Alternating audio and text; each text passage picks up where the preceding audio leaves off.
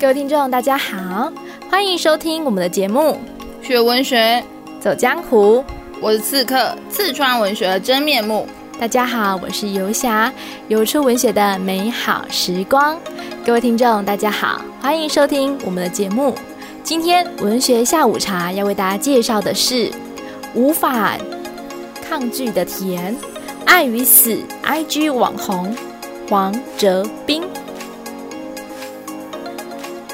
各位听众，大家不知道有没有这样的习惯哦？跟游侠我一样哦，就是每天呢，我们都会使用社群软体，尤其是 IG、FB 或 Line 或 Twitter，我们不断的透过社群软体去看所有的讯息，用社群软体去看世界。社群软体俨然已经变成了难以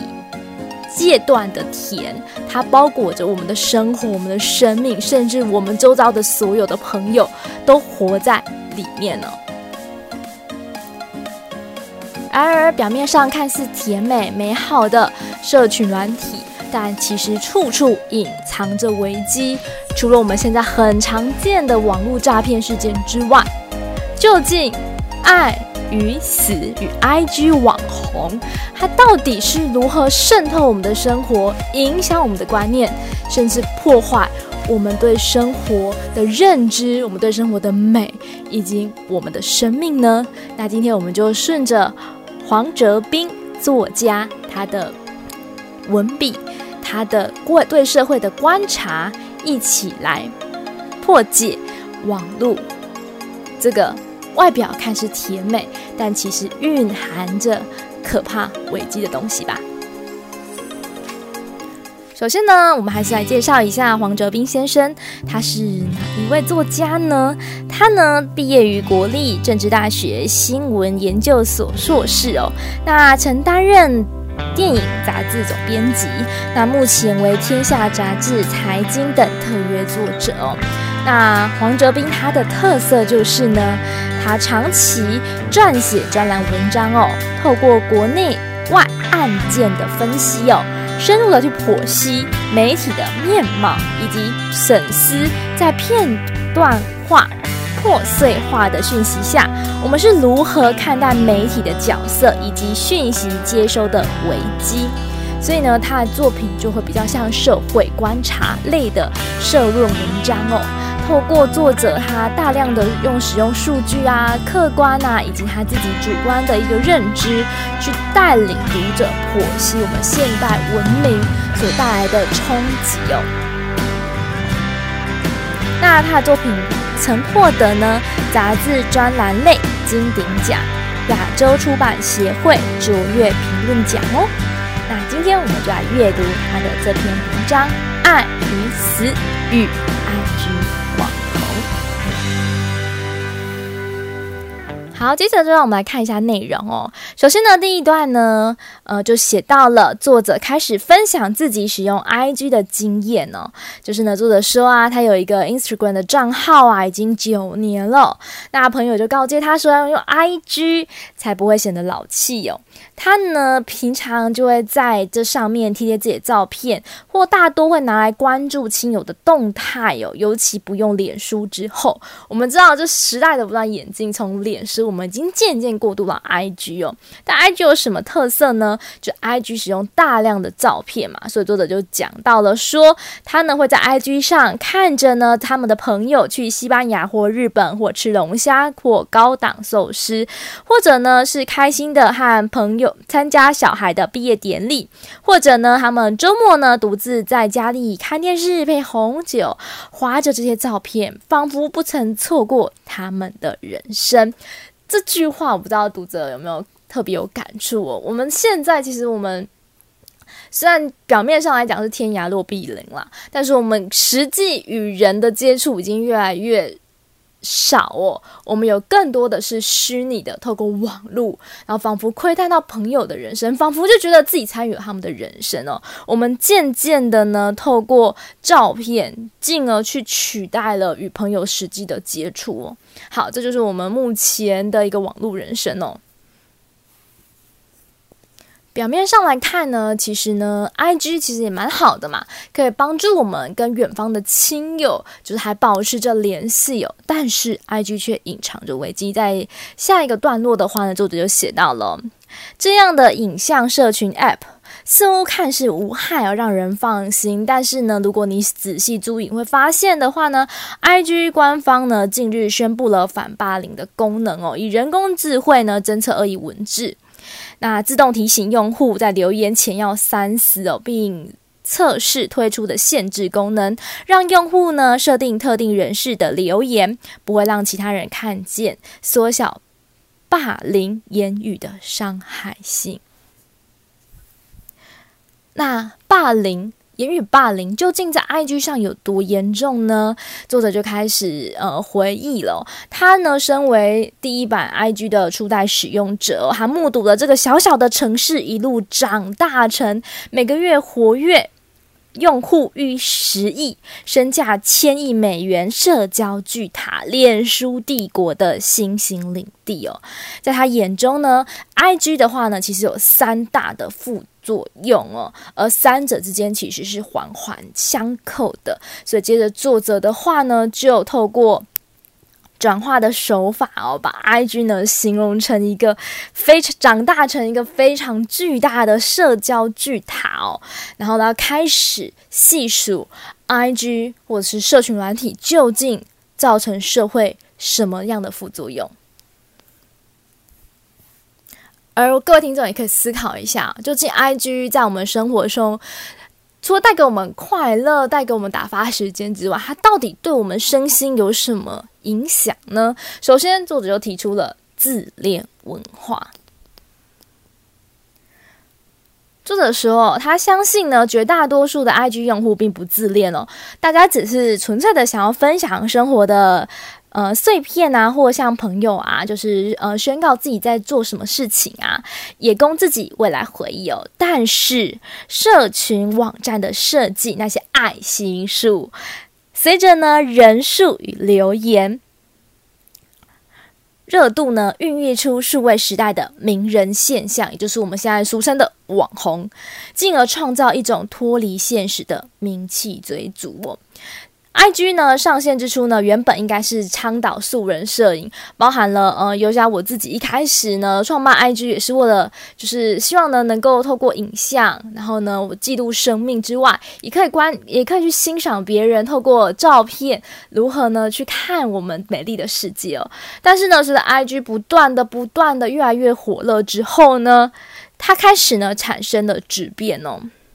几年下来呢，IG 的主流文化已经变成以你自己为核心的世界。从前我们是什么？是以你看到的世界为核心嘛？是我们拍下我们美丽的生命、美丽的大自然。但是现在已经以自己为核心的世界了，所以我们重点不是去旅行的地点，而是怎样摆拍。而是设计场景，而是美肌、非写实的滤镜，将自己拼贴在令人惊叹、崇拜的场景里面，设法拍出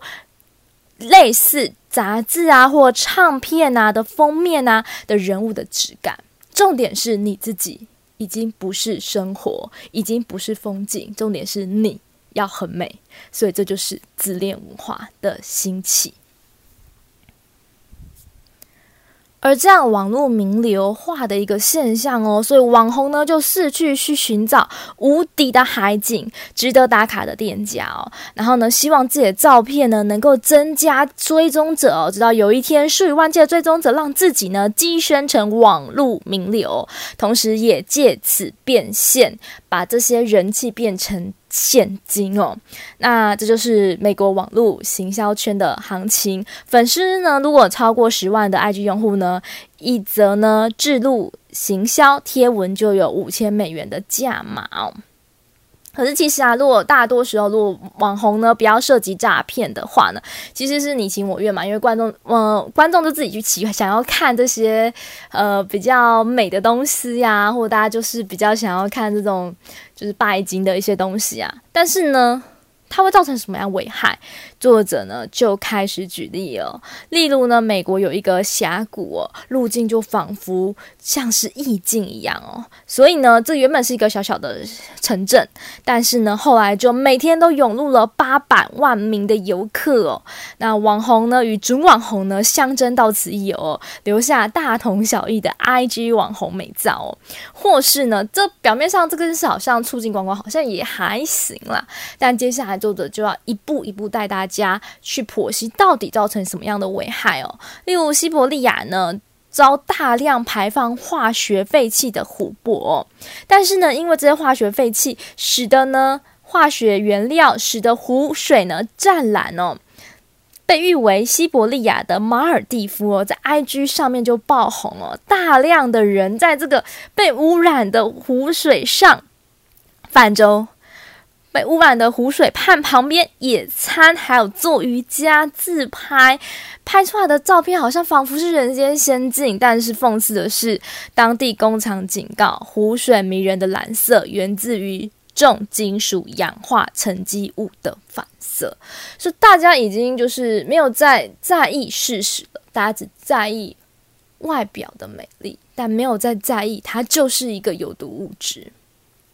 好，那此外的话呢，像前阵子作者所举例的，就是 HBO 所拍摄的《核爆家园》大受好评，大家就疯狂的挤进《核爆家园》的拍摄现场哦，然后去拍下美美的照片，但是大家已经忘记了，我们应该去在意那个。扯爆的历史事件，去缅怀当地的历史悲剧，而不是只是在那边摆拍，摆出一个欢乐的状态，而忽略了实质我们应该要反思反省的悲剧事件哦。而也就是这样追求自恋啊的文化下来的话呢，就很多呃，包含他这边介绍的一对年轻夫妻哦，他们呢就是每天都去找一些非常漂亮的美景去拍摄哦，但是后来的话呢，网友才发现，他们所有拍照去寻找美景的旅费，都是呢由母亲兼两份差事的工钱所资助的哦，而且呢，他们老人家已经无力再负担他们去更高级的地方去旅行了。所以呢，我们就就此可知道，其实网络上表面上光鲜亮丽，但是实质上背后没有人在意背后的真相哦。这将会形成一个非常严重的问题哦，就是大家已经渐渐变得虚有其表，而忘记真正重要的内在跟意涵哦。而这就是作者所讲的自恋文化。好，讲到这个，你就会说，那自恋文化其实也还好嘛，就是大家就是比较在意外表啊，那也没有伤害人啊。但是呢，自恋文化就会导致第二点，第二点是什么呢？就作者提出的副作用叫做相对剥夺感。什么叫相对剥夺感呢？就是呢，在追求名气与自恋的拼贴哟。其实不是 IG 最糟糕的一面哦，而是呢，当你的每天你滑 IG 的时候，都看到一大堆人在吃好吃的食物，去美丽的地方旅行，再加上网红标准的游艇、香槟泳池、派对，让大多数人的人生显得渺小跟乏味，仿佛生无可恋。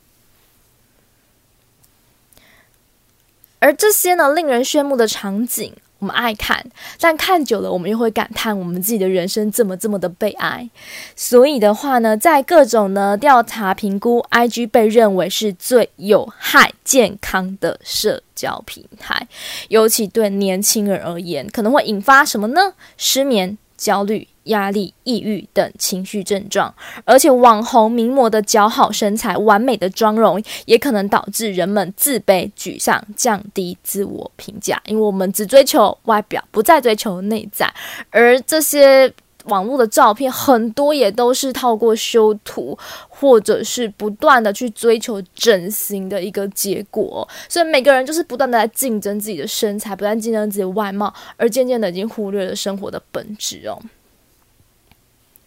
所以呢，呃，英国卫报呢主编何恩呢就这样形容哦。如果说呢，脸书让每个人都显得很无趣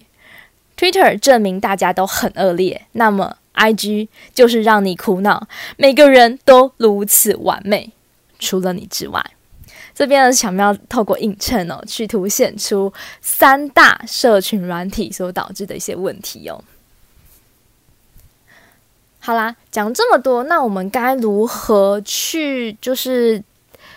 避免这相对剥夺感呢？接下来作者就提出了一个小小的一个解决方法啊，就是呢，心理专家呢有几个建议。第一个是呢，青少年每天使用社交网站应该要避免超过两个小时哦，最好在一个小时以下哦。还有尽量的养成数位空窗的习惯哦。而游侠我在呃听一一些演讲，一些专业人士演讲，也有相关的一个经验可以提供大家哦，就是呢。建议大家的话呢，在每天早上起床的第一个小时，不要使用社群软体，不要使用手机，因为这样子的话呢，我们大脑就是会被训练成就是回应讯息。或者是呢，观看别人富丽的生活，乔治抑郁。可是呢，一日之计在于晨，一天其实应该是最开始就是要充满着活力，而且充满着计划的。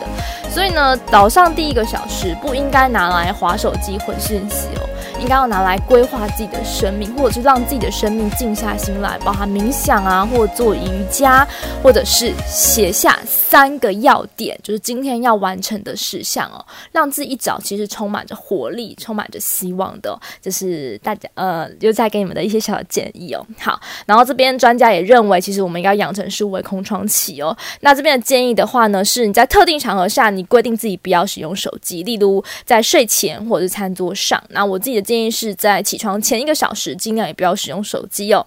那强迫自己的话呢，或者是呢，强迫自己一个月不要上社交网站。那这个对大家来讲，可能就会有点难度，毕竟我们有时候上社交网站也是因为工作。所需也会需要，或者是跟朋友之间联系哦。好，然后呢，还有一个我觉得也可以做到的，就是呢，应该要避免追寻名人或网红 IG 哦，减少眼睛被闪瞎的伤害哦。就是尽量追踪自己想追踪的朋友啊，或是有必要追踪的一些人，避免去追踪一些过度奢靡的生活的一些网红哦。就对自己是你看了会觉得有点不舒服，那你就尽量少追踪哦。而且其实他们呢的那些呃华丽的虚浮的泡泡糖的一个表面，其实都是精心的摆设，而且后面其实很多都是赞助厂商，为的是什么？刺激消费，这才是他们真正的目的性。那我们这些人反而被这东西给迷惑了，或闪瞎了眼睛，其实不值得的哦。好，接下来呢，作者就把最重要的议题把它摆在最后。最重要的话呢，就是。助长霸凌，就是第三点。作者认为第三个副作用就是助长霸凌哦。他认为最严重的 IG 副作用就是霸凌。尤其是呢，IG 它是具有高度隐匿性的哦，很容易设呢假账号，就是所谓的幽灵账号哦。然后在学生群体内渗透性非常非常的强哦，最后呢就很容易会流于校园的留言啊，霸凌的集散地哦。而霸凌者呢会针对特定对象开设假账号，不断的张贴一些恶毒的图文，包含对方的丑照啊，或小团体或毒舌的私讯、谣言中伤等哦。那接下来的话呢，作者就开始。举实际的例子去验证为什么 IG 助长霸凌。第一个，他举的就是英国一名十四岁的少年在呃少女在家中自杀哦，事前并没有迹象哦。等他后来呢，父亲发现之后呢，女儿的 IG 追踪大量的问题账号，其中呢就充满着鼓励。自残或厌世的图文哦，这名父亲就批评 IG 的演算法呢，增强女儿自强的动机哦，因为你知道的，IG 会不断的透过你平常在看什么，就推销你你平常在看的东西哦。那同样的，可能这个女生不小心的有一阵子比较忧郁，所以看了一些比较呃自伤的一些相关图片之后，她就被大量疯狂。疯狂的去产生这类的讯息哦，然后进而伤害到自己身心，这也是有可能的。好，接下来呢，下一一个的话呢，就是十六岁的马来西亚少女呢，在 IG 上发表现实动态，询问网友说：“我是否应该结束生命？”结果呢，有六十九 percent 的人呢都投她应该要死亡，最后她就自杀了。因为我们知道在 IG 上面有相对的隐匿性，所以我们有时候讲话都不负责任，有时候我们为了好玩就回答了，或者是。在 IG 里面没有真正的朋友，因为大家都是虚拟的嘛，大家都假来假去，所以也没有人真正关心他哦。这个呢，都是跟霸凌相关的举例哦。然后呢，接下来他还举了一个澳洲的童装模特儿哦，然后呢，在学校及网络上呢，受到双重的攻击哦，进而就自杀了。然后呢，除了呢最多人使用的 IG 之外呢，他作者还提出了另外一个社交 App 呢，也是很常会发生这种霸凌的现象。所以其实不是走 IG 社群软体在使用上，其实都应该要多加小心哦。好，接下来的话呢，这些不幸的事件都引发了一个争论，在台面下呢，多场。欺凌、屈辱，默默的发生哦，所以呢，作者就开始只有举用大量的数据哦，去证明呢网络霸凌的严重性哦，包含了七十二 percent 的美国青年拥有 IG 账号，五十九 percent 的人曾遭过网络霸凌哦。那英国的非营利调查则发现呢，四十二 percent 的青少年曾在 IG 上遭受霸凌哦。回到台湾哦，我们的儿童联盟呢也针对了十一到十四岁的少。儿童和，少年呢，进行调查哦，有一千八百份有效问卷中有八十七 percent 的受访者使用社群软体，那平均大家拥有三点八个账号哦。那其中呢，有七成的人曾目睹一些色情报的内容，十五 percent 的人也曾经遭到骚扰跟攻击。不过这个数据当然是比较早期的了，到现在应该是不断的往上扬，没有减低的一个趋向哦。讲完了三个非常重要的 ING 的问题，包含了第一个就是自恋化，第二个的话呢，相对剥夺感，第三个的话呢就是呢网络霸凌。那最后的话呢，如何解决？作者用比较全观性、全面性的角度去评论哦，就是呢这个东西当然不能够只是就是叫孩子不要去触碰哦，而是应该要有更规模、体制化的方式去解决哦。然后，所以呢，在各方压力下呢，作者就写到了，IG 呢就承认了，呃，霸凌现象很严重，将努力的解决这个问题哦。所以呢，就发布了两项措施哦，被 IG 官方形容形容为迈出的两小步哦。就是呢，首先的话呢，就是呢，英国政府呢，就是倡议呢，立法，脸书及 IG 呢，应该要关闭未成年用户的赞或爱心钮，一方面呢，避免科技。平台呢，借此收集青少年的好呃呃好恶态度哦，借此呢，以保障隐私之外呢，另一方面避免诱拐他们呢去冲战或喜爱心书哦，造成了社交成瘾。或者是为了迎合他人，甚至产生互相比较，形成同侪的压力哦。那 IG 官方呢也有类似的实验功能哦，让用户呢只能看到自己贴文的按赞数呢，减少从众心，就是你看不到其他人，只看到自己的。然后另外一项提案的话呢，就是呢他们呢在讲说呢，发现呢很多青少年呢其实不清楚呢社群媒体是如何掌握个人的隐私的，所以这一年轻用户呢，就是呢他们小时候可能不太懂，以为这个可以乱 po 自己的东西，然后。长大之后就后悔了，所以呢，希望社交媒体呢，或社交平台呢，能够提供呢砍掉重来的功能哦，让他们届满十八岁之际呢，可以决定要不要齐并的清除他们所有的个资哦。好，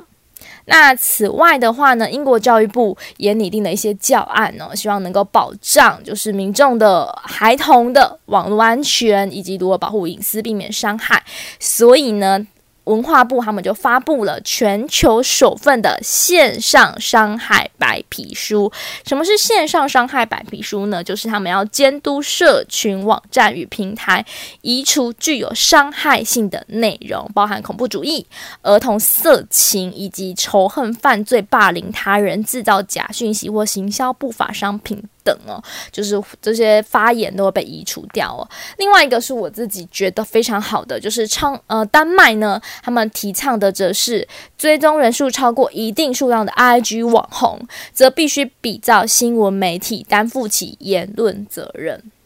你知道的，就是现在嗯，会很很多人会主张就是言论自由，但是呢，你如果是一个名人，很多其实你的言论会比其他人更具。公信力，甚至你喜欢你的粉丝就会把你当做圣旨哦。所以你的讲话难道就只有言论自由？你不用负起调查的责任吗？在丹麦是倡议呢，你如果超过一定的追踪量的网红，其实你就是一个媒体哦，就是一个自媒哦，你就应该要负起查询真相的责任，而不是你想着说什么就乱说什么。我觉得这个是一个很值得大家去反思的一个东西，而且我觉得丹麦提倡这项制度，我觉得是非常好的。那这就是作者提出了几项比较有建设性的一个能够改善网络霸凌啊、自恋文化或网络假讯息传递的一种方式哦。接着最后的结尾段，作者就用这一句话去概括了 IG 网红哦：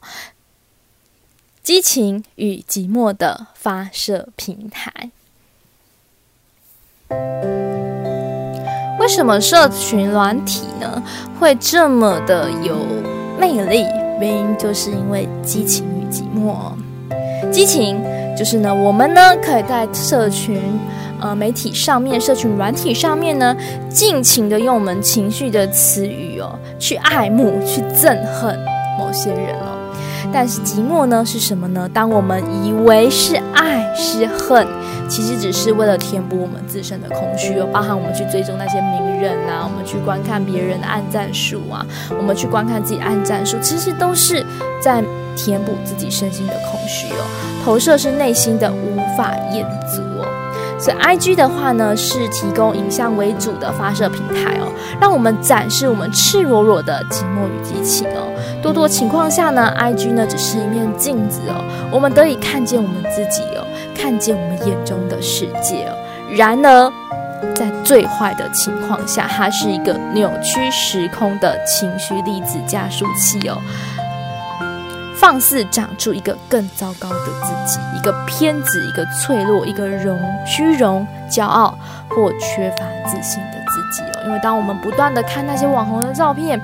我们就会把内心的一些呃缺点不断的放大，再放大哦，就会培养出一个欠缺自信的自己哦。而如何看待这些镜中的自我，尤其是青少年，是一个巨大而且难以忽视的 IG 问题哦，也是青少年必须面对，或者是这社会必须要设法去解决的一个重大问题哦。这就是这篇作者想告诉大家的一个。IG 的一个深刻遗憾哦，就是 IG 其实就是一面镜子，让我们看见自己哦。同时，我也会让我们看见自己的优点以及自己的缺点哦。那在缺点的部分，也有可能被一直不断的放大哦，使我们最后迷失自我，呃，把最真实的自己给抛弃了。就这篇文章，希望读者能够去反省的，也是今天游侠跟大家分享的。那接下来，我们就把时间交给刺客。其实非常的难得，我们在这篇选文里面选到了跟其实我觉得与我们现阶段时代还蛮相关的一个议题哦，就是所谓的网红文化、网络文化，或是我们所谓的媒体识读。那我觉得其实其实听众们听的应该会非常有感觉哦。然后其实呃，像刺客我啊，其实，在校园里面，我们常遇到这样的状况，就是呃，有时候学生其实会很容易在网络上讲了很多情绪性的发言。那其实小朋友就是很天真嘛，然后因为他们已经很习惯了，就是呃，有情绪的出口就是丢在网络上，可他可能会有很多后续的涟漪，那可能并不一定是。发文的当下，哈，所能够就是想到的，那观看的人，那后续的情绪反应，那也是可能很难预料到的。那这其实就是我们在教学现场上看到很多青少年为之苦恼，哦，甚至为之难过啊、受伤啊的一些，甚至有一些遗憾的一些问题哦。那这也就是这篇文章，我觉得还蛮能够带给大家去反思的议题哦。那呃，这个我今天推荐一部就是其实蛮新的一个韩剧，那它其实是一个漫改的韩剧哦，叫做《影子美女》。《影子美女》其实是韩国的漫画改编成简单版的网络剧哦，其实一集只有二十分钟，非常的短。那它要讲的故事其实就是跟我们这篇文章非常的有关，它大概就讲两件事情哦。你从题目知道影子。所以就是网络上的事情。第二件事情，他在谈霸凌的问题哦。那故事的开端其实就是呢，有一个高中生，他非常会 P 图，哦，就是刚刚大家讲，他在 IG 上有非常高的人气哦，有七十七万的粉丝，哇，是非常算是蛮厉害的一个 IG 网红哦。那他每天都会上传他的照片，当然因为他很会 P 图，所以就很漂亮。可是真实的他呢，其实他非常的自卑，然后呢，其实也没什么朋友哦，不善与人交往，甚至常常会觉得自己很丑陋。对，然后在学校呢，常常被欺负、被霸凌。对，那所以刚好是相反的，一个在网络世界上光鲜亮丽的人，在真实的世界上却是充满了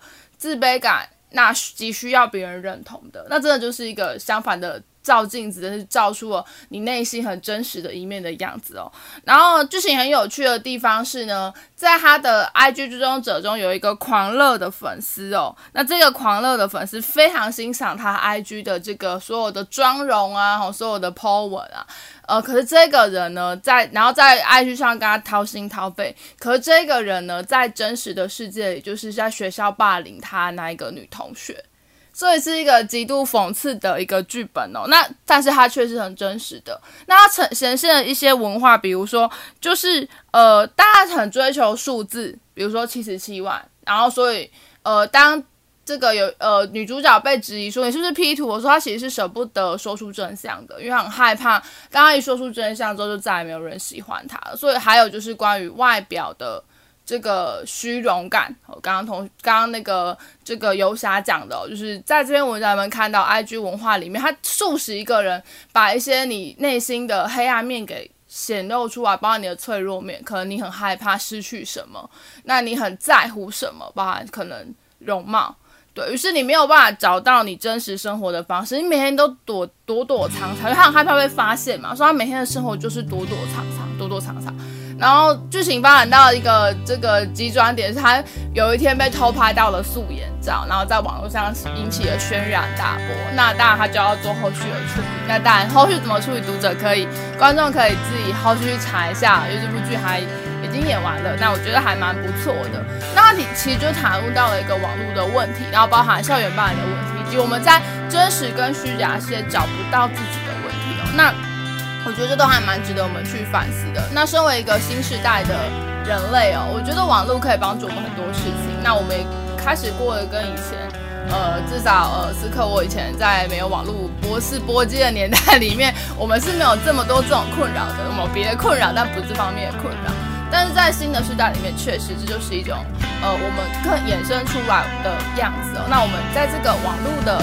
镜子里面，我们照到了好像很美好的糖衣。那这些糖果我们全部都要吃进去嘛？好，那吃进对我们的身体健康吗？这是可以给听众思考跟反思的议题哦。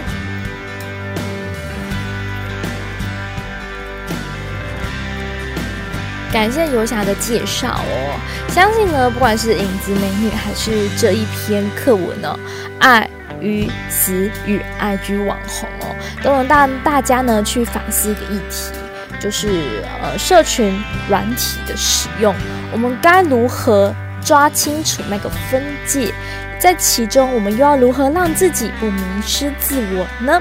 那希望大家可以加以反思，并且呢，去找寻一个最舒适的使用方式。包含了你可以试着把一些你觉得会造成你分心或造成你觉得不舒服的一些账号给删除哦。或者是限制使用的时间，这些都会帮助大家能够重新的找回自我。让生命的话呢，除了在 IG 上面跟大家分享之外，也有实实际上面生活上实际上面与人的接触哦，这样才能够更加健全哦。那我们今天的分享就到此结束。有文学，走江湖，我们下次见，拜拜。